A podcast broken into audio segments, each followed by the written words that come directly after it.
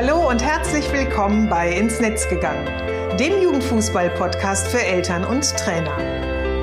In meinem Podcast zeige ich, wie eine gute Kommunikation zwischen Eltern und Trainern möglich ist.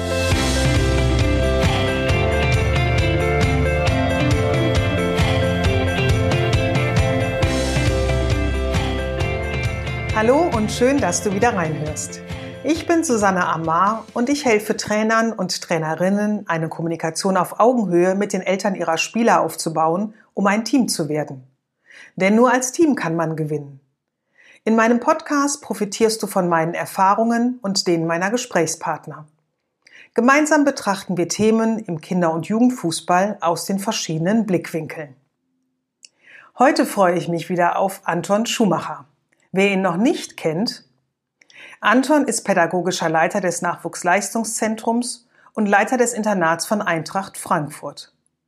Wir haben uns vor fast zwei Jahren auf einer Podiumsdiskussion kennengelernt, tauschen uns gerne und oft aus und nehmen uns immer wieder mal ein Thema vor, das wir aus unseren verschiedenen Positionen anschauen. In unserem letzten Talk in den vergangenen Wochen ging es um Perspektiv- und Übernahmegespräche. Wir hatten darin den Blick aus der Elternperspektive darauf gerichtet und angekündigt, dass wir das auch nochmals aus der Trainerperspektive tun wollen. Heute verraten wir dir, wie du dich als Trainer, Trainerin auf diese Gespräche vorbereiten kannst, wo du als junger und unerfahrener Trainer oder Trainerin dir Unterstützung holen kannst und dass schriftliche Beurteilung auch ihr Gutes haben. Und Anton berichtet sehr informativ aus seiner Zeit als Co- und Cheftrainer. Also leg dir auf jeden Fall Stift und Zettel bereit, denn du erhältst tolle Tipps von Anton und mir, die du direkt umsetzen kannst, damit du klar und kompetent im Gespräch mit deinem Spieler, deiner Spielerin und deren Eltern bist. Ich wünsche nur ganz viel Spaß beim Hören. Guten Morgen, Anton, von Schreibtisch zu Schreibtisch mal wieder. Ja, guten Morgen. Hallo. ja, schön, dass du wieder Zeit für mich und für uns findest, dass wir uns mal wieder ein bisschen austauschen können. Wir hatten ja in unserer letzten äh, Podcast-Episode das Thema Perspektiv- und Übernahmegespräche mehr aus ja. dem Blickwinkel oder aus der Richtung der Eltern uns angeguckt und hatten ja ähm, damals auch schon gesagt, wir würden das auch gerne nochmal aufgreifen und eben aus äh, der Richtung der Trainer und Trainerinnen äh, uns mal ein bisschen näher beleuchten. Und mhm. in Vorbereitung auf unser Gespräch habe ich noch mal so ein bisschen ja quasi in der Vergangenheit gekramt und habe noch mal so ein bisschen geschaut, ähm, ja, was hatte denn äh, unser Sohn so für Trainertypen und damit auch für Kommunikationstypen. Also ähm, und dann ist mir so ein bisschen aufgefallen, dass es von allem etwas gab. Also den wahnsinnig gesprächigen, sehr familiären Trainer ähm, bis hin äh, zu welchen, die halt eben schon ähm, kommunikativ waren, aber wo der Fokus wirklich nur auf dem Fußball lag und wenig so ein bisschen drumherum geschaut wurde oder der Blick so ein bisschen geweitet wurde, auch so auf den Spieler mehr und das Umfeld. Ähm, ja, bis hin zu welchen, die auch wirklich, ich nenne es mal ganz klar, so ein bisschen verstockter waren, also denen das wirklich sehr, sehr schwer gefallen ist, ähm, so Gespräche ja. zu führen, die auch so vom Typus her eher so ähm, nicht ganz so, so ähm, kommunikative Menschen waren, die gerne in Gespräche gegangen sind. Ähm, genauso wie auch eben Trainer, ähm, die eben auch noch so ein bisschen jung waren und dadurch äh, ihnen auch so ein, so ein Teil noch so die Erfahrung fehlte. Wie geht man eben so ein bisschen äh, mit solchen Gesprächen um? Und was mir mhm. aufgefallen war, ähm, war, je älter ähm, unser Sohn wurde, also sprich, je mehr es von der F-Jugend eben in Richtung ähm, A-Jugend ging, desto professioneller wurden die Gespräche dann auch. Ähm, mhm. Gleichzeitig aber auch so ein bisschen distanzierter. Mhm. Und ähm, hast du da so eine Idee, warum das so ist, woher das rühren könnte? Ja, also wie du schon gesagt hast, verschiedene Kommunikationstypen, dann verschiedene Ebenen auch und verschiedene Herangehensweisen seitens der, der Trainer. Ich kann mir das sehr gut vorstellen, dass das umso älter dein Sohn wurde, umso mehr es dann auch in diesen Leistungsbereich ging, dass man das Thema ein Stück weit einfach versachlicht hat und da auch ähm, klar ziehen wollte, alles klar, wir, wir unterhalten uns jetzt hier auf einer professionellen Ebene. Es ist ja immer eine spannende Thematik in der pädagogischen Arbeit und das ist ja nun mal pädagogische Arbeit, ob ich da einen Neunjährigen vor mir sitzen habe oder auch einen 17-, 18-Jährigen, ist ja nach wie vor äh, ein Schutzbefohlener auch von, von mir dann als Trainer. Ähm, dass man sagt, äh, wie gehe ich damit um mit Nähe und Distanz? Und ähm, da denke ich dann schon, dass äh, umso mehr es dann Richtung Profibereich dann auch geht, dass man sagt, man möchte die Ebene einfach wirklich äh, sachlich äh, konstruieren und ähm, sich um Fußball, über Fußball unterhalten und so wenig drumherum wie, wie, wie nötig. Ja. Mhm. Ähm, es ist immer schwierig, wenn man da zu viel Nähe zulässt, dann auch zu den Eltern. Ähm, ist ein sehr schmaler Grat. Man weiß nie, wie fassen die es jetzt auf. Denken die jetzt, äh, da gibt es jetzt äh, ein Bonbon, nur weil man sich auf einer persönlichen Ebene gut versteht. Viele können das dann auch nicht trennen, gerade wenn es um den eigenen Sohn geht. Und deswegen glaube ich, umso wichtiger es ist, äh, beziehungsweise umso mit, um, mit umso härteren Bandagen dann auch gekämpft wird, dann im B-Jugend, A-Jugendbereich Richtung äh, Profivertrag vielleicht auch, dass Trainer um eine größere Distanz bemüht sind oder zumindest zu den Eltern dann auch gar nicht mehr so den Draht aufbauen möchten, weil sie einfach in Bredouillen dann auch geraten könnten. Mhm. Das kann ich ähm, aus, der, aus diesem Blickwinkel ganz gut verstehen. Auf der anderen Seite kommt mir gerade so der Gedanke, ist es dann natürlich auch ein bisschen ähm, schwierig, sag ich mal, wenn es eben auch so ein bisschen äh, vielleicht kritische Themen gibt, die man besprechen möchte. Wenn man dann eben immer so auf dieser Distanzebene ist, ne, ähm, ist das natürlich dann auch schwierig, wenn es dann vielleicht ein bisschen kritischer wird oder auch so ein bisschen emotionaler wird, ähm, wie man, dass man das eben halt auch oder dass alle Beteiligten dann auch gut in so ein Gespräch reingehen können. Ja. Weil im Grunde braucht man ja, sage ich mal, um, um solche Art von Gesprächen zu führen, braucht man ja auch schon so eine gemeinsame Ebene Absolut. miteinander. Absolut. Also wenn, wenn ich sagte, es soll da um, um, Fußball gehen, dann meine ich damit natürlich, ähm, dass der Trainer der Spezialist für den, für den Platz ist. Ähm, mhm. dass da ganz viele Faktoren mit reinspielen und man natürlich auch abholen muss, wie sieht's familiär aus, wie sieht's schulisch aus, das ist, das ist klar. Ähm, es muss ein Trainer dann einfach schaffen, auch innerhalb eines Nachwuchsleistungszentrums zu signalisieren, ich bin da auch für die Themen abseits des Platzes, aber wir haben da eben auch Experten und ich bin jetzt derjenige, der sagt, okay, hier ähm, von Tor zu Tor ähm, auf dem grünen Rasen, da bin ich dein Ansprechpartner. Darüber hinaus interessiert es mich natürlich auch, wie sieht es aus in der Schule, aber ähm, dafür haben wir dann vielleicht auch Experten, an die ich dich ähm, verweisen kann, mit denen ich gerne Kontakt aufnehme, wo ich dich begleite. Und das ist dann so die große, ähm, große Aufgabe eines Cheftrainers, das alles zu steuern, die verschiedenen mhm. Bereiche. Oder wenn wir auch an Verletzungen denken, äh, das ist ja auch immer ein großes Thema. Wer wird da wie begleitet über Monate?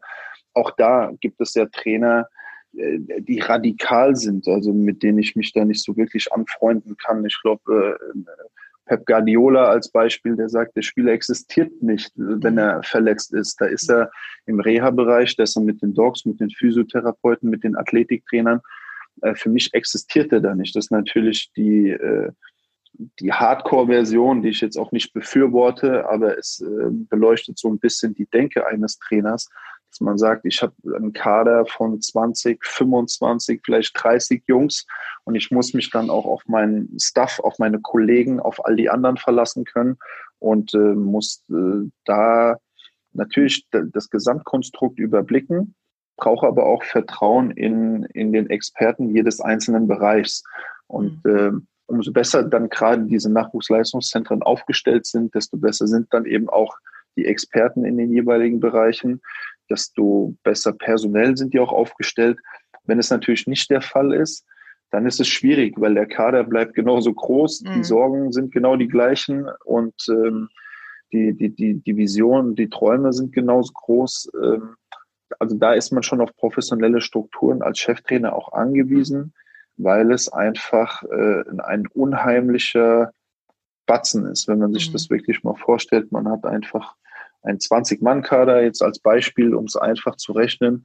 Und ähm, ist bei jedem Spieler dann dran, einfach noch die Eltern dazu zu nehmen.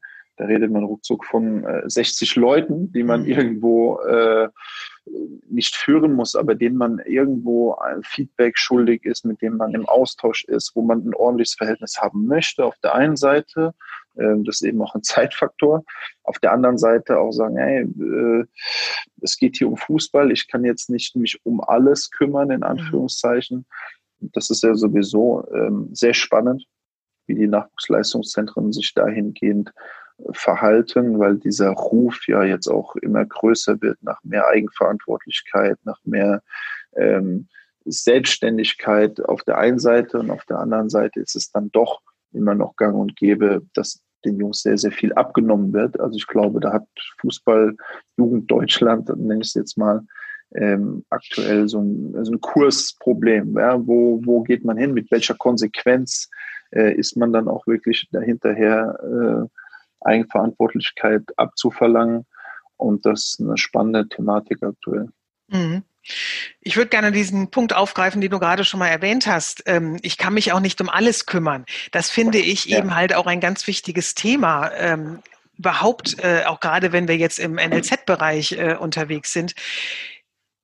Das war nämlich auch immer so meine Erfahrung, die ich gemacht habe. Und ich glaube, was auch ein Fakt ist, und du hast es ja auch gerade nochmal so gesagt, ein Trainer, der eben einen Kader von 20 Spielern hat, der äh, kann ja auch nicht alles abdecken. Also wie, wie soll das eben gehen? Oder auch, ähm, ich sag mal, das NLZ, auch wenn es eben einen Torwarttrainer hat, Athletiktrainer hat, Physiotherapeuten hat, ähm, pädagogischen Leiter. Also so dieses, äh, dieser Hinweis, der ja auch gerne von äh, ähm, äh, dem Jugendleiter so in Richtung Eltern gegeben wird, wir kümmern uns hier um alles und sie geben mhm. einfach nur ihren Sohn hier ab und wir machen schon alles.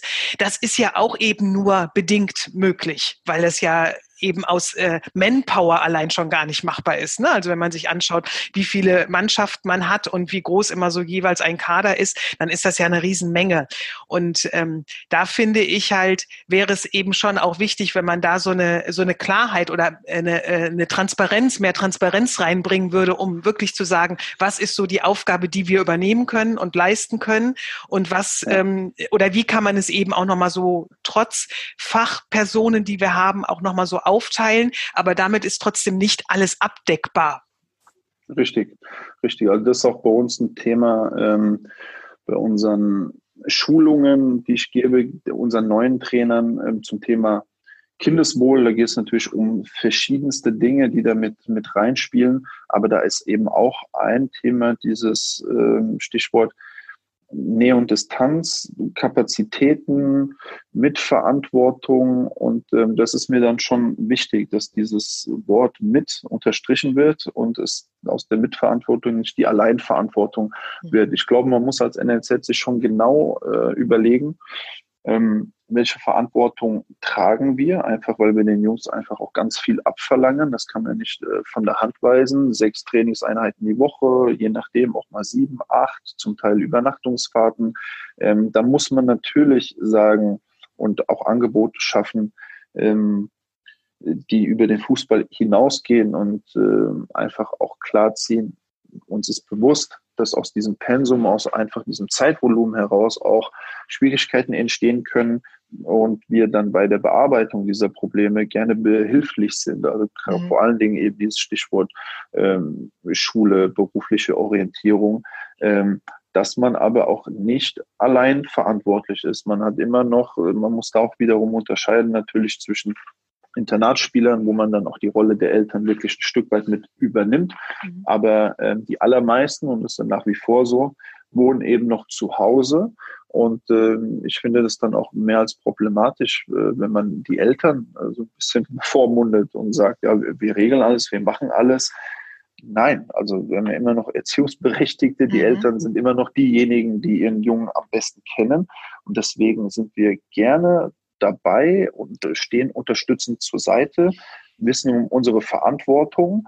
Auf der einen Seite wollen sie auch, aber auf der anderen Seite auch nicht überhöhen und schon gar nicht äh, die Hauptrolle in dem äh, Leben dieser jungen, äh, jungen Männer. Das sind meistens immer noch die Eltern, die wollen wir auch nicht äh, denen abstreitig machen. Also mhm. es ist dann schon ein, ein Miteinander und wir sehen es auch nicht ein, auch zum Wohle der Jungs, dass wir da die Rolle der Eltern übernehmen, unterstützen, zur Seite stehen, sehr gerne, auch aus einer Überzeugung heraus, aber nicht die Alleinverantwortung für die Jungs übernehmen, wohl wissend, dass es sich immer um einen begrenzten Zeitraum handelt, äh, wo die Jungs bei uns sind. Selbst wenn sie diese ähm, ja, die Paradekarriere hinlegen und den Übergang zum Profiteam schaffen. Ähm, auch dann ist es ja so, dass die Zeit bei uns beendet ist ähm, und dass nicht jeder Spieler von der U9 bis zu den Profis durchgeht in dem gleichen Verein. Das ist ja hinlänglich bekannt. Ja, mhm. so dass es immer auch wichtig ist, klarzuziehen, was machen wir, aber wo, wo sehen wir auch die Jungs selber und vor allen Dingen auch die Erziehungsberechtigten weiter in mhm. der Verantwortung. Mhm. Also sprich, ist ähm, auch ganz wichtig, dass es da eine ganz klare ähm, Kommunikation gibt, welche Aufgaben wer übernimmt, wie, wie was geregelt ist. Absolut, also finde ich sehr, sehr wichtig. Ich kann mich erinnern an, an viele Gespräche, ähm, wo man dann auch sich irgendwann im Kreis gedreht hat. Also nehmen wir den Klassiker, viermal die Woche Training, am Wochenende Spiel. Ähm, dann gibt es Probleme in der Schule, die Eltern fragen, was können wir denn da machen? Äh, so, und dann muss man als Trainer natürlich schon erstmal diesen Respekt zeigen und auch kommunizieren, was da geleistet wird von Seiten des Spielers, von Seiten der Eltern, was die für einen stressigen Alltag zum Teil auch zu bewältigen haben ist ganz klar. Ähm, dann dem, dem Thema Schule ein Stück weit auch Priorität einräumen, auch sagen, hör zu, bleib halt montags zu Hause, wenn es dir hilft, wenn es dieser Nachmittagabend ist, der dich voranbringt, wo du dich deinen äh, Lernthemen widmen kannst und du bessere Noten erzielst und entspanntere, ähm, einen entspannteren Kurs in der Schule wieder einschlagen kannst, dann machen wir das so. Dann bleibst du ab jetzt montags zu Hause. Aber wir können dann auch nicht so tun, als wärst du montags da, weil andere sind eben da und andere sind mhm. eben viermal die Woche äh, im Training. Und das ist, denke ich, schon wichtig, ist eine Klarheit zu haben, da äh, auch nicht anzufangen, äh, rumzueiern oder zu sagen, ja, da entstehen hier keine Nachteile oder sonst irgendwas, ähm, weil es dann ein Stück weit auch ähm, vielleicht nicht stimmt, weil der andere dann eben diese, diese Trainingseinheit mehr hat in der Woche.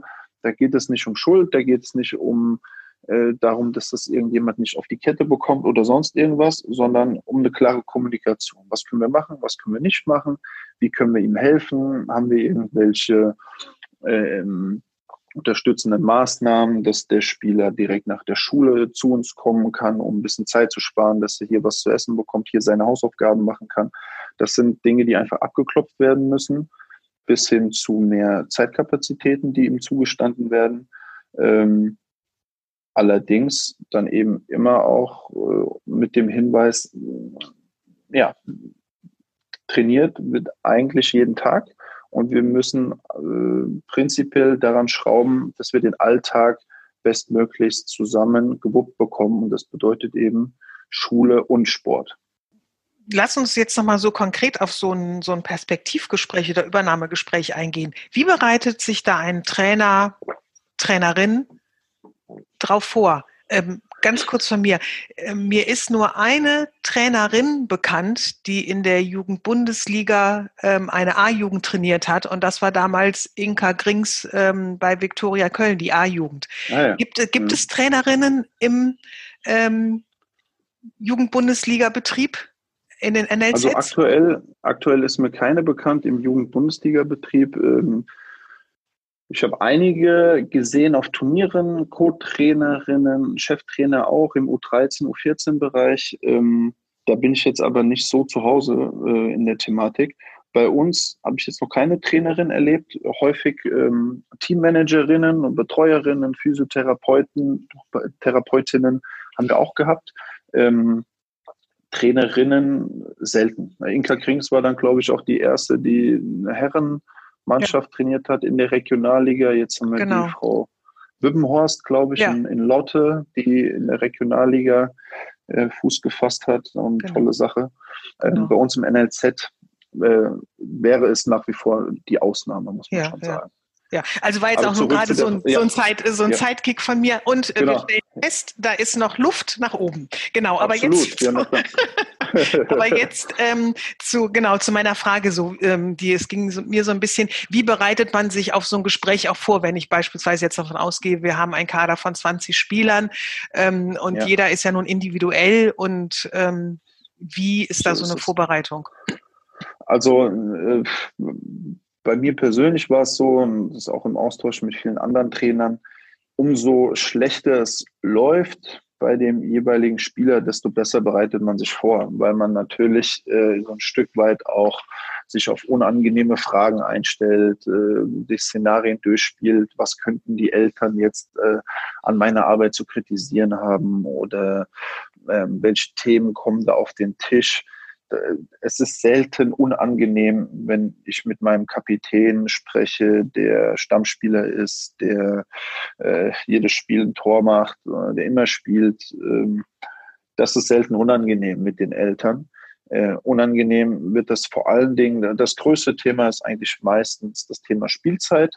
Ähm, und da war ich schon immer sehr darum bemüht, äh, das Thema zu versachlichen man bereitet sich da als Trainer sehr gewissenhaft vor. Ähm, wir haben ja gerade in den Nachwuchsleistungszentren auch eine enorme Dokumentationspflicht. Da wird ja alles aufgeführt, alles festgehalten, so dass man also diese gefühlte, ist ja wie bei der Temperatur, da gibt es die richtige und die gefühlte Temperatur, so ist es äh, auch bei der Spielzeit. Ähm, Roger da häufig, ja, der hat ein Drittel der Spielzeit und das ist natürlich dann schon mal schön, wenn man das schwarz auf weiß widerlegen kann und sagen Sie, äh, Herr sowieso oder Frau sowieso, ähm, das stimmt so nicht. Sie haben natürlich das Gefühl, dass er weniger spielt als andere. Das kann ich teilweise bestätigen. Aber Sie sehen hier, ähm, das sind 60 Prozent der Spielzeit. Äh, von den Punktspielen hat er so und so viele gemacht. In den Testspielen war das so. Bei den Turnieren dieses, da jenes. Diese Zeit können wir gar nicht bewerten, da er verletzt war. Das heißt, da können wir auch nicht uns da auf Prozentrechnung irgendwie einlassen, denn er stand ja eben nun mal nicht zur Verfügung. Ähm, also sich da sehr gewissenhaft vorbereiten, einfach ähm, mit Zahlen, schwarz auf mhm. weiß, äh, um da eine gewisse Sachlichkeit reinzubekommen. Und wenn das gelingt, wenn man sich darauf einlässt, da ist man dann schnell auf der, auf der Ebene, wo es einfach um, auch um konkrete, kon konkrete Hinweise geht. Es ist aber auch da ganz, ganz schwierig für Trainer zu sagen, ach du, äh, dein linker Fuß ist zu schwach, da müssen wir dieses und jenes machen und äh, einen Plan aufzeigen, äh, wo man dann sagt, ja, dann kriegen wir das alles hin. Denn eines muss man eben immer berücksichtigen, ist eine Konkurrenzsituation.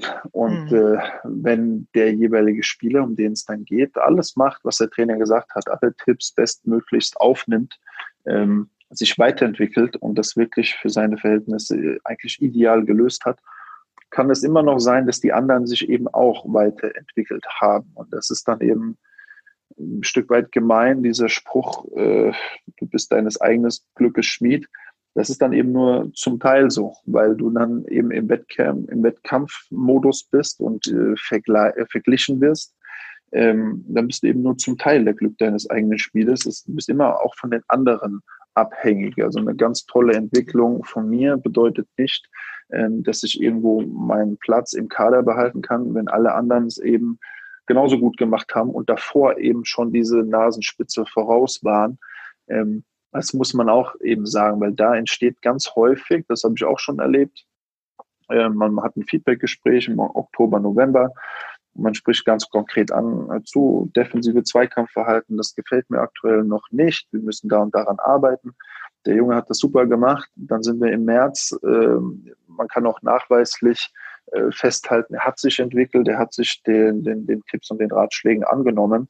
Ähm, aber es reicht nicht. Und es reicht nicht, weil er ein schlechter Fußballer ist, sondern weil die anderen dann eben ihren Weg äh, noch besser gegangen sind.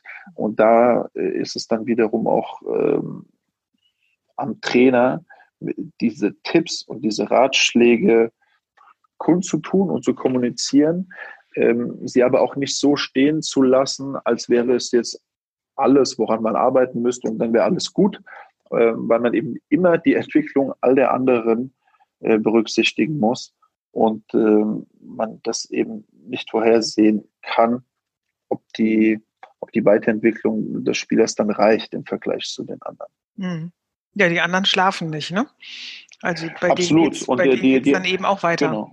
So ist es. Und die haben auch ihre Feedbackgespräche, ihre Ratschläge und äh, wollen sich ja auch ähm, ja, bestmöglichst präsentieren. Nochmal zurück zu der, zu der Vorbereitung auf die Gespräche. Ähm, also geht es unheimlich viel um Statistik, erstmal schwarz auf weiß zu haben. Äh, wie hat er denn gespielt? Ganz viele Vereine arbeiten dann auch mit, mit Noten, wo man sagt, wirklich, man unterteilt es in technische äh, Elemente, in taktische Elemente, athletische äh, Elemente, Fitness etc., äh, Persönlichkeit, wo es da auch darum geht, ähm, wie verhält sich jemand in der Gruppe gegenüber dem Trainerteam, wenn man auf Auswärtsfahrten ist, bei Gastfamilien untergebracht, was sind das so für, für Typen? Ähm, also da kann man dann drüber streiten, ob das Sinn macht, dann mit Noten zu arbeiten, hat auf der einen Seite auch wieder so ein Stück weit ähm, diese sachliche Ebene äh, kommt da zum Tragen. Allerdings äh, ist das eben auch äh, wie in der Schule, was ist schon eine 3, was ist schon eine 2 und was bedeutet das dann wiederum im Vergleich. Also zusammenfassend ähm, wollte ich das nur noch mal sagen, ähm, ich erlebe die Trainer hier sehr konzentriert in der Vorbereitung auf äh, ihre Feedbackgespräche, nehmen das sehr ernst. Das kostet unheimlich viel Zeit, äh, ist auch ganz klar deren Aufgabe. Äh, nichtsdestotrotz, wie schon gesagt, wir reden dann von mindestens 20 Gesprächen. Jedem mhm. möchte man auch einen gewissen gewisse Zeit geben, das nicht abhandeln in fünf Minuten. Das geht ja nicht, äh, wie auch schon erwähnt, umso besser es läuft, desto kürzer sind häufig auch diese Gespräche, umso schlechter, desto mehr Gesprächsbedarf und desto länger sind die Gespräche. Abschließend ist dann äh, eine Dokumentation auch angesagt. Also es ist schon ein großer Aufwand und das macht sich keiner leicht. Der eine macht es besser, der andere schlechter, das ist vollkommen klar. Aber das ist einer, der sehr leicht macht und einfach sagt, ja, ist mir egal, was die Eltern jetzt sagen, was der Junge dazu zu sagen hat.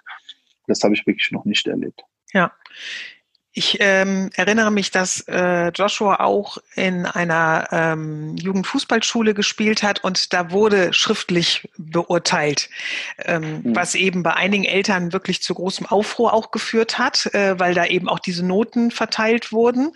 Ich fand das für mich aber wiederum, die ja nun so wenig Ahnung von dem Fußball oder von diesen einzelnen äh, Dingen auch so äh, hat, fand ich im Grunde ähm, sehr hilfreich, nämlich man hatte was schwarz auf weiß, also diese Sachen ne, wie Kopfballstärke, Ballannahme, defensives äh, äh, Zweikampfverhalten und sowas. Das wurde da eben alles so sehr detailliert aufgelistet.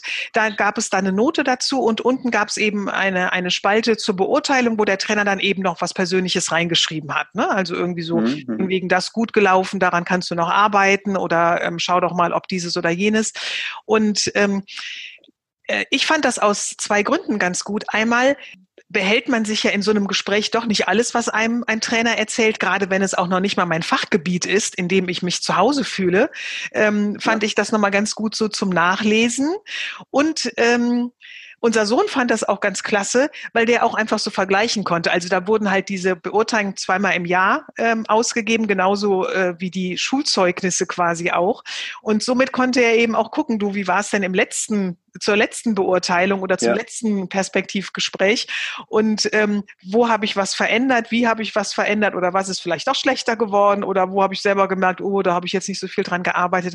Also deswegen finde ich dieses äh, schriftliche ähm, hat äh, jetzt für mich persönlich gar nicht so viele Nachteile. Es ist natürlich auch nochmal Arbeit für den Trainer und die Trainerin, wenn mhm. sie sowas macht. Ich finde es aber für die für den äh, äh, Spieler und eben halt auch für die Eltern so als etwas zu haben, an dem man sich ein wenig orientieren kann oder wo man eben noch so Orientierung bekommt, ganz hilfreich. Kann ich absolut nachvollziehen. Also ich bin da auch äh, prinzipiell Fan von Protokollen und äh, Dokumentation, weil es einfach irgendwo so eine Nachhaltigkeit hat und man weiß, woran man sich orientiert. Es ist einfach in dem Moment sehr sehr schwierig, wenn die Jungs von ähm, Jahr zu Jahr neue Trainer haben. Das sind ja dann häufig schon auch Jahrgangsspezialisten am Werk mhm. und jeder so seinen eigenen Maßstab hat. Also der eine sagt, ähm, wenn ich zufrieden bin, wenn die Jungs halbwegs das machen, was ich sage, dann reicht mir das. Wenn er das jetzt wörtlich nimmt, dann sagt er, es reicht aus. Ausreichend ist gleich vier, wenn wir das in Schulnoten rechnen. Ja. Also bei dem einen ist vier eine gute Note. Also ich erinnere mich so ein bisschen ans Kicker-Ranking. Ähm, da ist zwei schon eine extrem gute Note. Ja, wenn man jetzt sich mal die Noten anschaut, beim Kicker, Montag für Montag oder auch Donnerstag. Ähm, bei dem nächsten ist, wenn es ein, ein Junge ordentlich macht, ist es nur die zwei.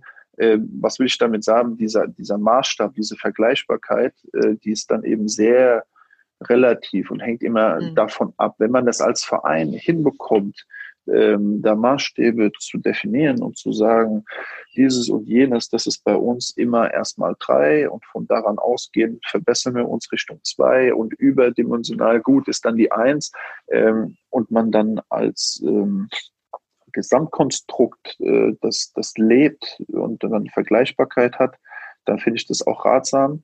Ich finde es einfach nur schwierig. Einfach wirklich aus der eigenen Erfahrung, dass ich Jungs bewerte und das auch ordentlich fand, was sie gemacht haben. Und dann hat dann jemand äh, lauter Zweien und dann äh, steht bei mir eine Drei im Zweikampfverhalten als Beispiel.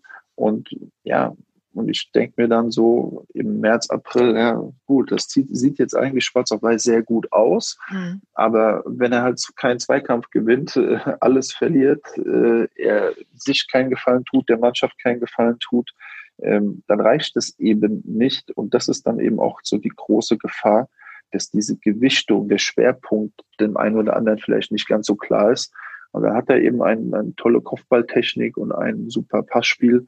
Ähm, aber es hat nichts mit dem Spiel 11 gegen 11 mhm. zu tun oder 9 gegen 9 im jüngeren Bereich oder 7 gegen 7. Ähm, da geht es dann nochmal ganz, ganz extrem um eine Gewichtung. Und da habe ich extreme äh, Enttäuschung, zum Teil auch Wut auch schon erlebt, wenn man sich an diesen Noten so festkrallt und sagt, ja, was war doch gut bewertet. Ich glaube, äh, wichtiger ist immer noch äh, das persönliche Gespräch. Ja. Man kann zur Orientierung gerne auch was aushändigen, macht Sinn. Und dennoch hört man, glaube ich, was raus und äh, kriegt auch äh, Tipps und kriegt dann auch äh, ein Stück weit eine Prognose schon an die Hand zu sagen, weil, sind wir ehrlich, der ein oder andere Trainer weiß es dann auch im Oktober schon, äh, dass dieser Junge, der jetzt vor einem sitzt, mit all seinen Wünschen und seinem Ehrgeiz auch, der wird es nicht schaffen zur neuen Saison, weil man schon was mitbekommen hat, ah, zur neuen Saison, der und der Spieler kommt schon dazu, die anderen sind vorne dran. Und da möchte man dem natürlich auch keine falschen Hoffnungen machen. Einerseits. Andererseits hat man noch ein Dreivierteljahr vor sich und möchte mit dem Jungen zusammenarbeiten, ihn bestmöglich weiterentwickeln, auch für seinen weiteren Werdegang bei einem anderen Verein. Ähm, so dass das mit den, mit den Schwarz auf Weiß, mit den Noten äh, so ein zweischneidiges Schwert ist. Ja, verstehe. Äh, ich, äh, oder für mich war es auch mehr so dieses Add-on. Also es gab natürlich immer das Gespräch und das, was du ja auch ja. gerade nochmal bestätigt hast, dass das Gespräch das Wichtige ist und auch das ist, genau. was, was fundiert ist und, ähm, und das eben ich äh, so diese schriftliche Beurteilung so als Add-on eben sehr hilfreich fand, um mich auch ein bisschen ja. in diesem ähm, Fußballdschungel äh, zurechtzufinden. Jetzt haben wir gerade schon drüber gesprochen, wie sich so die Trainer drauf vorbereiten auf das Gespräch. Was können denn Trainer machen, um so den Spieler und die Eltern auch so ein bisschen drauf vorzubereiten, dass es diese Gespräche gibt, damit sie eben nicht da sitzen und äh, du hast es in, in der ähm, Podcast-Episode, als es um die Eltern ging, so schön äh, gesagt, äh, dass man da als Trainer auch nicht sitzen will und den Alleinunterhalter machen möchte und es kommt irgendwie nicht genau. zurück von den Eltern. Was ähm, kann, kann man da den Eltern an die Hand geben, dass sie sich eben halt auch auf so ein Gespräch vorbereiten, damit es wirklich ein kommunikatives und ein, ein äh, Gespräch äh, wird, was miteinander geführt wird? Ja, also ich denke, eine Art Infoabend oder Elternabend, wie auch immer man das äh, nennen möchte, am Anfang einer Saison, ist äh, obligatorisch und da kann man organisatorische Dinge besprechen. Und dazu gehört natürlich auch sowas wie ein grober Rahmenterminkalender und da kann man genau das ja eben ankündigen. Und da kann man auch aus Trainersicht so ein Stück weit eine Grenze ziehen und sagen, hören Sie zu, äh, ich will mit Ihren Jungs arbeiten, ich will sie voranbringen, ich möchte, dass sich hier jeder weiterentwickelt. Ähm, und das geht nur, wenn wir auch eine gewisse Ruhe haben, wenn wir uns treffen können, miteinander arbeiten, Spaß haben. Und es geht nicht, wenn ich hier alle zwei Wochen eine Wasserstandsmeldung abgeben soll, muss, wie auch immer. Ähm, für Sie als Information, wir beispielsweise jedes NLZ handhabt das anders, aber wir arbeiten dann erstmal in der Sommervorbereitung bis zu den äh, Herbstferien, sage ich jetzt mal, bis in Oktober. Und in der zweiten Oktoberhälfte wird jeder Spieler ein Feedbackgespräch bekommen, äh, wo die Eltern selbstverständlich willkommen sind, dabei sein sollen. Und äh, da haben wir dann einige Wochen, auf die wir zurückblicken können. Und dann ist der Eindruck auch ein fundierter.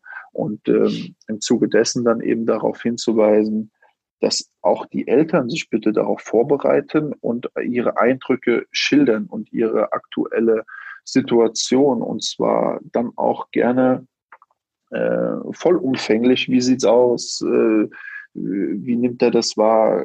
Sitzt er nach dem Training mit einem Grinsen im Auto? Hat er Bock oder ist es mhm. da irgendwie, äh, haben die Eltern das Gefühl, da ist zu viel Druck auf dem Kessel? Ähm, wie sieht schulisch aus? Wie kommt die Familie klar? Wer fährt den Jungen denn? Ähm, fährt er mit der Bahn? Wird er, wo wird er abgeholt? Also das auch alles zu reflektieren und dann Dinge, die den täglichen Alltag der Familie bestimmen. Und Fußball ist ein bestimmender Faktor dann, wenn man in einem NLZ spielt, ob man will oder nicht, ähm, dass man die auf den Tisch bringt und drüber redet, ohne den Anspruch zu haben, dass man da jetzt für alles eine Lösung hat und äh, sich da Schwierigkeiten in Luft auflösen. Häufig hilft es aber, einfach zu wissen, ah, okay, der Junge muss dann schnell nach Hause beziehungsweise vorne die U-Bahn bekommen, damit er den Anschluss hat, äh, um am Hauptbahnhof nochmal umzusteigen etc. Äh, obwohl man noch im Juni zusammen saß und es hieß, äh, der Opa fährt ihm. Der Opa ist mhm. mittlerweile aber krank und ja. man hat es nicht mitbekommen, ja, weil man auch einfach sagt, ähm, ja, man hat nicht nach jedem Training Zeit, mit äh, 40 Eltern dann noch zu sprechen. Ähm, das sind dann eben so, so Themen, wo man schon alles auf den Tisch bringen sollte. Und äh, ich denke, da tun Trainer auch gut daran, sich da die Zeit zu nehmen, zu sagen, wir haben jetzt die Gelegenheit zu sprechen, beziehungsweise, was weiß ich, in ein paar Tagen oder in, in einer Woche. Danach, natürlich ist man immer da, natürlich ist man auch ansprechbar. Es ist ja nicht so, dass da die Trainer eine Burg um sich rumbauen. Ähm, dieser Spruch, ich bin Tag und Nacht für meine Spieler und Eltern da, ist aber natürlich häufig übertrieben, weil wer soll das leisten können? Und ähm, da einfach wirklich diesen Mut haben, aus der Lebenswirklichkeit der Familie zu erzählen, das ist mein, mein großer Ratschlag, weil ähm, danach ergeben sich vielleicht nicht mehr allzu viele Gelegenheiten. Ja. Und ähm, daraus entsteht dann auch häufig was Schönes und dann, man hat dann einen Einblick in, in Dinge, die man so vorher noch gar nicht auf dem Schirm hatte. Ähm, ja, also Eltern sollten schon einfach ihren Eindruck schildern, den sie haben, sowohl von dem eigenen Kind als auch von dem, von dem Training und dem Gesamtaufwand, wie sie das als Familie äh, bewältigen. Das finde, äh, finde auch der Trainer einfach sehr interessant und hilfreich für seine Arbeit. Ja, um einfach da auch nochmal vielleicht das ein oder andere anders einschätzen zu können, ne, was er so ähm, mit oder an dem Spieler erlebt hat.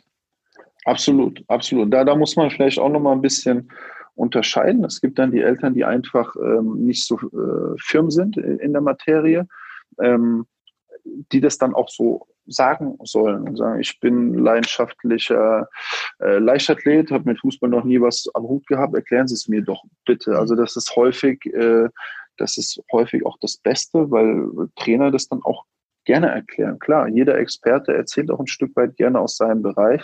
Ähm, und das ist kein Zeichen davon Schwäche oder sonst irgendwas. Das ist ähm, ja einfach ein Zeichen, ich möchte die Dinge hier verstehen. Es geht um meinen Jungen, habe jetzt nicht so viel äh, Einblick und Erfahrung wie Sie, aber er ist jetzt tagtäglich mit Ihnen im Austausch und äh, erklären Sie es mir doch bitte. Also ich mhm. glaube, da gibt es keinen Trainer, der dann keinen Bock hat oder sagt, nee, ist jetzt hier nicht meine Aufgabe, erkundigen Sie sich doch selber oder so, das wird es nicht geben. Ähm, also auch da einfach fragen. Ich ähm, erlebe in den Workshops, die ich für Trainer und Trainerinnen äh, in Amateurvereine und auch in Nachwuchsleistungszentren gebe, oftmals, dass ähm, gerade so junge Trainer und Trainerinnen ähm, mir auch erzählen, dass sie sich hin und wieder so ein bisschen überfordert fühlen, weil sie noch gar nicht so viel Erfahrung haben. Und jetzt gerade mal speziell auch Erfahrung haben, ähm, ja, wie so ein Familienleben auch funktioniert und was, was der Fußball eben halt auch für Auswirkungen oder, oder äh, ja, Auswirkungen eben auf, auf dieses Leben haben kann. Und ähm, was würdest du diesen jungen Trainern empfehlen, die ja auch in NLZs äh, als, als äh, Trainer arbeiten und ähm, eben noch keine Familie haben und dieses Familienleben noch gar nicht kennen und deswegen auch gar nicht mhm. einschätzen können. Wie, wie können die sich so vorbereiten? Wo können die sich Hilfe besorgen?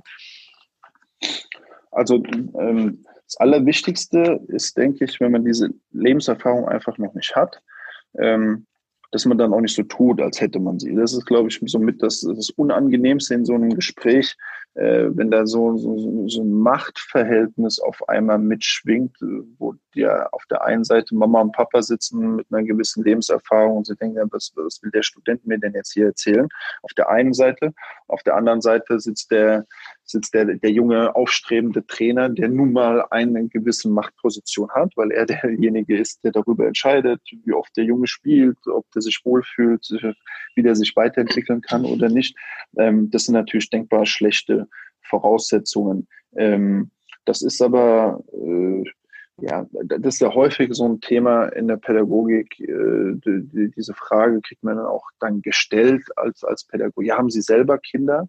Als ob das jetzt so der, der entscheidende alleinige Faktor wäre. Ja, also ich kenne das auch. Mittlerweile bin ich auch Papa. Aber äh, diese Frage habe ich dann auch mit 23 gestellt bekommen und dachte mir so, äh, darf ich jetzt nicht mitreden oder darf ich jetzt nicht über ihren, meine Eindrücke zu ihrem Jungen schildern, nur weil ich selber noch nicht Vater bin oder, also das macht dann auch keinen Sinn. Ähm, ich denke, die, die Dinge einfach klar zu ziehen und zu sagen, ja, natürlich, ich habe jetzt noch keine Kinder, Familienleben in dem Sinne mit all den Stressoren, die da auch eine Rolle spielen, kenne ich so nicht. Aber ich bin nun mal Fußballtrainer und ich habe andere Aufgaben und ich weiß auch, wie es ist, wenn man sich einer Sache verschreibt. Ich kenne auch äh, Alltagssituationen, die stressig sind und ich kann mir das vorstellen, äh, was sie als Familie leisten müssen. Also da einfach eine gewisse, ähm, einen gewissen Einblick auch zu haben. Und äh, das ist ja genau auch das Thema, wo junge Trainer dann an diesen Feedbackgesprächen wachsen können und diese Gespräche auch äh, zum Anlass nehmen, sich diese Erfahrung, die sie noch nicht haben, da zu sammeln und da einfach aus 20 verschiedenen Familien, Haushalten sich Erfahrungen reinzuholen. Und wenn man dann nicht von den eigenen, das geht dann sehr schnell, wenn man dann nicht von den eigenen Kindern erzählen kann, da kann man aber ziemlich schnell ähm, von anderen Spielern erzählen oder von anderen äh, Saisons, wo man sagt, ja, das, ich kenne diese Situation, ich habe einen Spieler, der hat ähnliches durchlebt, äh, was weiß ich, die Eltern leben Entscheidungen, er hatte wenig Zeit, er muss tingeln, er ist unter Stress. Äh, also Lebenserfahrung holt man sich ja aus verschiedenen Bereichen. Und da denke ich, ist es ein Tipp an diese jungen Trainer. Ähm, zum einen äh, eben nicht so zu tun, als, äh, als würde man da den mit 40er das Leben erklären können, mit Anfang 20.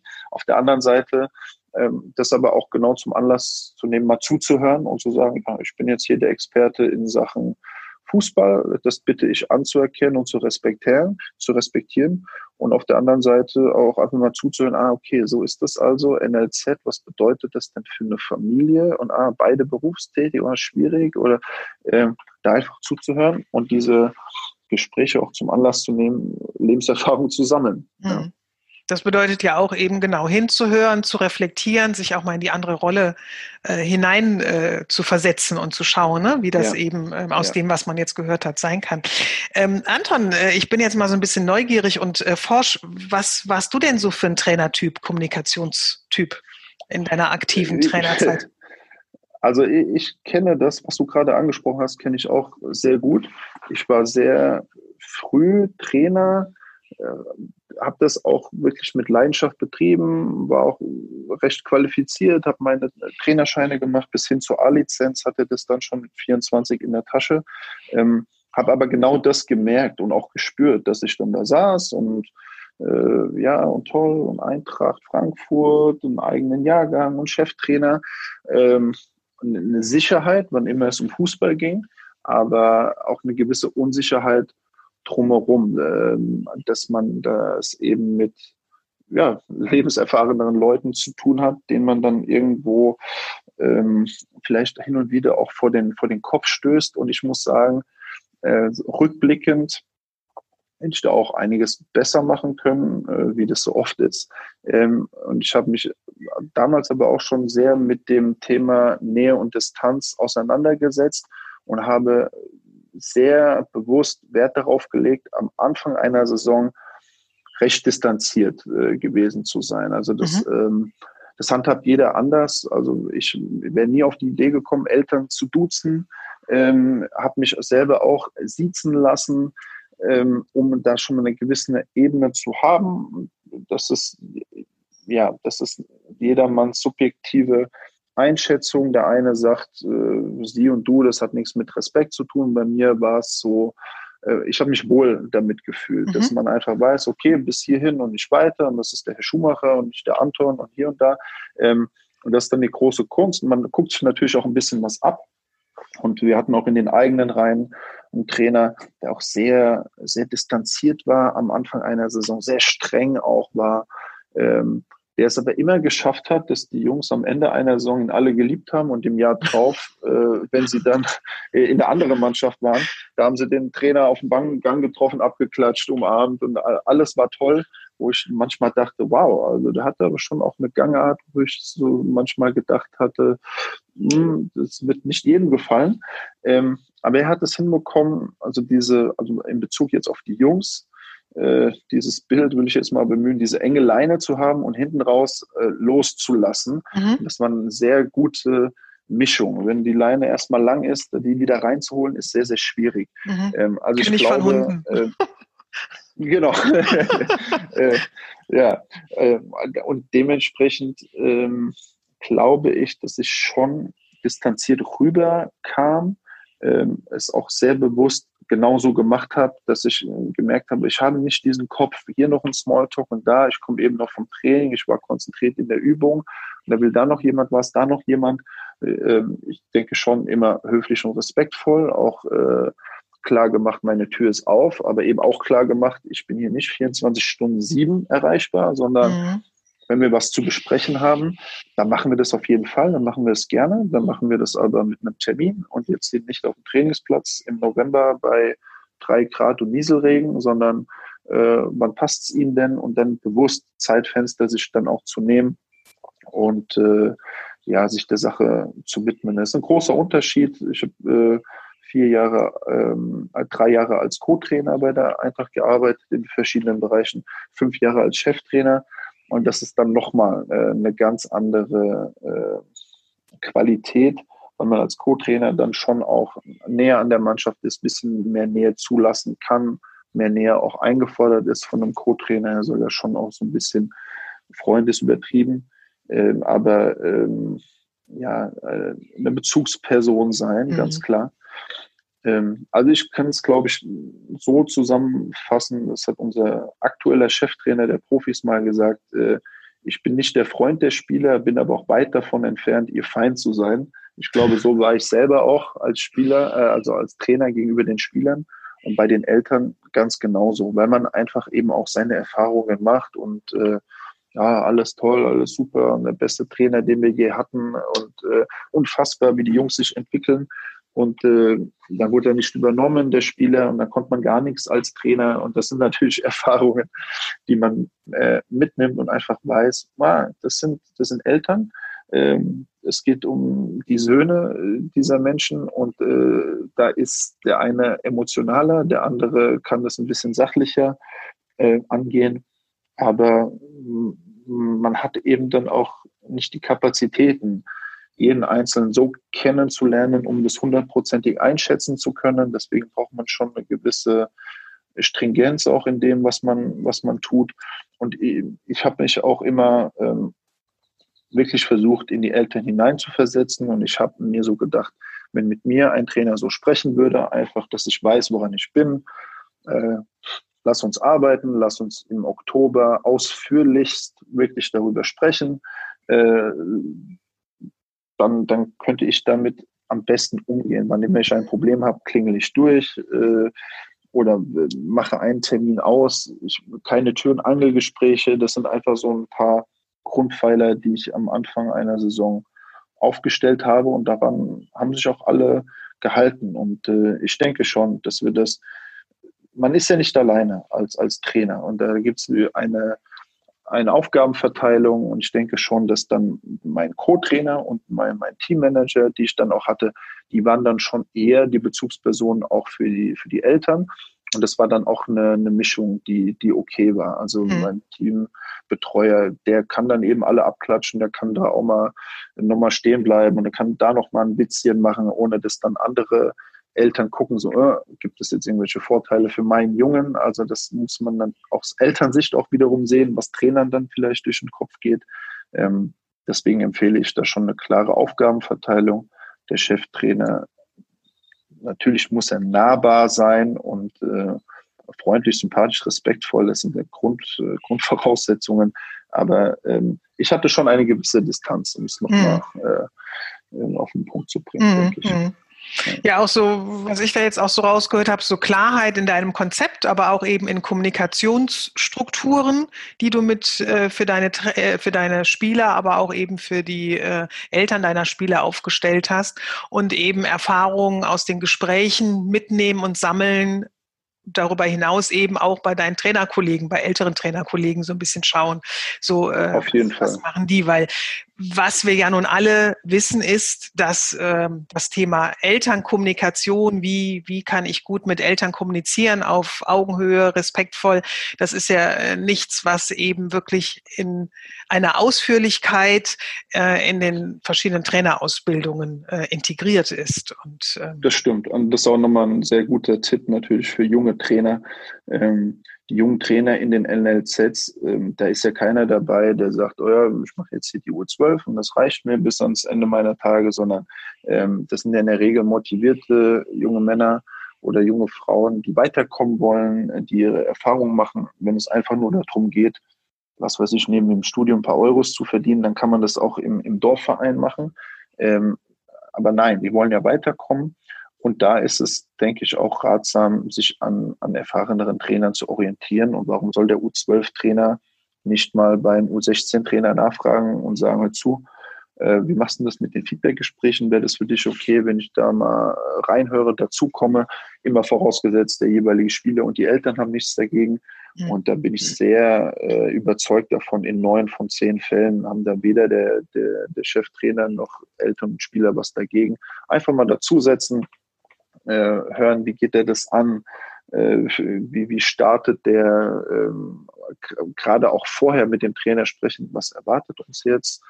Hier in dem Gespräch? Ist das jemand, der äh, ein Stammspieler, wo wir keine Probleme in dem Sinne haben, oder ist es jemand, ja, wo der Vater schon immer so ein bisschen am Quengeln ist und da dann auch einfach Schwingungen zu spüren, mitzunehmen, zu lernen, zu gucken, wie machen es die anderen äh, um das dann bei sich selber anzuwenden. Das ist, denke ich, auch sehr, sehr ratsam. Mhm. Mhm. Ja, Anton, schön. Ähm, Im Grunde hast du jetzt gerade schon so äh, in deiner letzten Antwort äh, schon so wieder einen richtig guten Tipp gegeben. Und äh, wir sind jetzt auch langsam am Ende unserer Episode. Und wie wir beide das ja gerne machen, gibt es ja am Ende immer noch mal so drei Tipps ähm, für Trainer und Trainerinnen. Und ähm, einen würde ich jetzt schon sofort mit aufgreifen, den, den du mich gerade genannt hast, mit dem äh, sich äh, auch gerade als junger Trainer ähm, Unterstützung ähm, für die Vorbereitung oder überhaupt ebenso als Erfahrungswerte über ähm, ja, erfahrenere Trainer ähm, holen. Ähm, magst du weitermachen noch mit einem weiteren Tipp?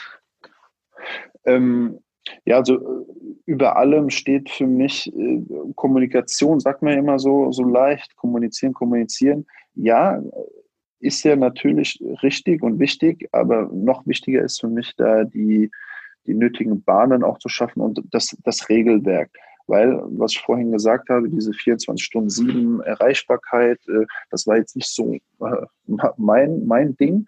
Das mag aber für den nächsten komplett das Richtige sein. Also es wollte da mir jetzt nicht sagen, so und so macht man's. Äh, es wäre jetzt einfach äh, nicht meine Art, die Dinge anzugehen. Wenn, wenn das für jemanden okay ist, immer bereit zu sein und er dann auch von der Spontanität lebt und sagt, na, zwischen Tür und Angel, da bin ich am kreativsten und da kommen die besten Ideen und da bin ich auch am eloquentesten, da muss derjenige das machen. Also ich denke, das ist etwas, was man klarziehen sollte am Anfang einer Saison. Ähm, du hast von Kommunikationstyp gesprochen. Warum soll man das nicht sagen? Ich bin der Kommunikationstyp. Mhm. Äh, in unser aller Interesse ähm, bitte ich Sie, sich an Folgendes zu halten, äh, ein paar Regeln aufzustellen. Also bei mir war es dann eben so, bitte nach dem Spiel äh, gibt es nichts zu besprechen. Wir können alles bequatschen äh, zwei, drei Tage später. Ich bitte mhm. um Termine.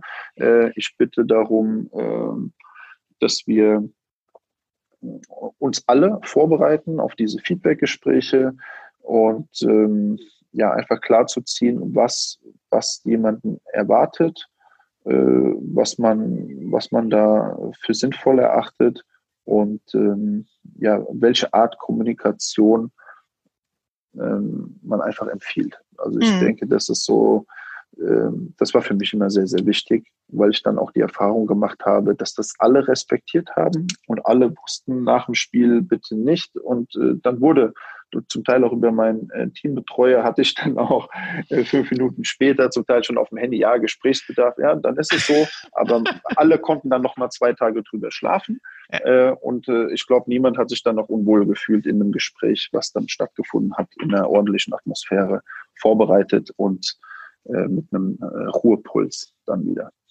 Genau, der Ruhepuls, den finde ich auch immer ganz wichtig. Ne? Also mal so eine genau. Nacht drüber schlafen, dann haben sich ja oftmals auch schon die äh, Befindlichkeiten so ein bisschen beruhigt und man kann ein wenig, gerade so aus Elternseiten, objektiver auf eine Situation äh, drauf schauen und ähm, auch für den Trainer, je nachdem, ne, wie so ein Spiel abgelaufen ist, natürlich auch. Ähm, also finde ich einen ganz, ganz wichtigen Punkt. Ich würde als dritten Punkt noch die Verbindlichkeit hinzufügen. Ähm, das ja. finde ich nämlich immer ganz wichtig, dass ähm, Termine, die man festgelegt hat, also beispielsweise, wenn zu Anfang der Saison gesagt wird, dann und dann in diesem Zeitfenster sind bei uns die Perspektivgespräche, dass sie dann auch zu diesem Zeitpunkt geführt werden sollten. Und wenn das eben nicht gelingen kann, aus den verschiedenen Gründen, ähm, dass das dann auch kommuniziert wird. Also es gibt ja immer mal die Situation, dass, weiß ich nicht, ähm, ein Spieler verletzt war und man vielleicht jetzt eben nicht diese Zeit hatte, von sechs oder acht Wochen ihn sich anzugucken und deswegen noch nicht so viel im Detail sagen kann. Und wenn man dann eben beschließt, okay, ähm, lass uns doch das Gespräch einfach für drei Wochen nach hinten äh, schieben, dass das dann eben auch einfach kommuniziert wird, damit eben alle Beteiligten Bescheid wissen. Absolut. Also ich denke, das ist ein ganz entscheidender Punkt, weil man über Verbindlichkeit äh, häufig so ein Gefühl ähm, des, des Vertrauens einfach aufbauen kann, unabhängig davon, dass man auch vielleicht nicht immer alles toll findet, was der Trainer macht, aber ähm, über Verbindlichkeit und über Verlässlichkeit äh, erreicht man, denke ich, so eine Ebene, wo man sagt, äh, ja, okay, da kann man sich drauf verlassen, das wurde angekündigt, das wird abgearbeitet. Die Art und Weise mag dem einen äh, mehr, dem anderen weniger passen, aber äh, das, an, das anzukündigen, was man auch wirklich halten kann, äh, das ist sehr wichtig auf jeden Fall. Ja. Ja, ein wunderschöner Schlusspunkt, Anton. Ja. Ich sag mal ganz, ganz lieben Dank für dieses wunderschöne Gespräch wieder und ähm, ja, danke auch. Ja, vielen Dank, dass du dir wieder die Zeit äh, genommen hast und uns eben auch Einblicke, auch diesmal so viel nochmal in deine ähm, Zeit als Trainer gegeben hast. Und ähm, ja, ich sage. Sehr gerne. Bis zum nächsten Podcast, den wir beide wieder miteinander ja. aufnehmen werden. Bis dahin. Okay, ciao, tschüss. Ciao.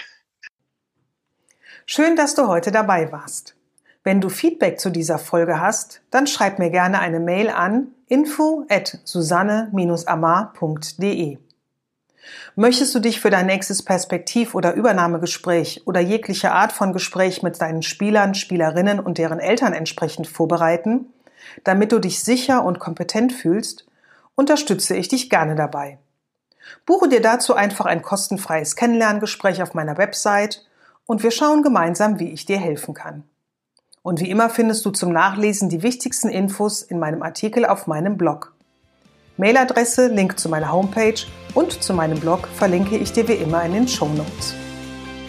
Nun wünsche ich dir einen schönen Tag, bleib gesund und alles Gute. Bis zur nächsten Episode.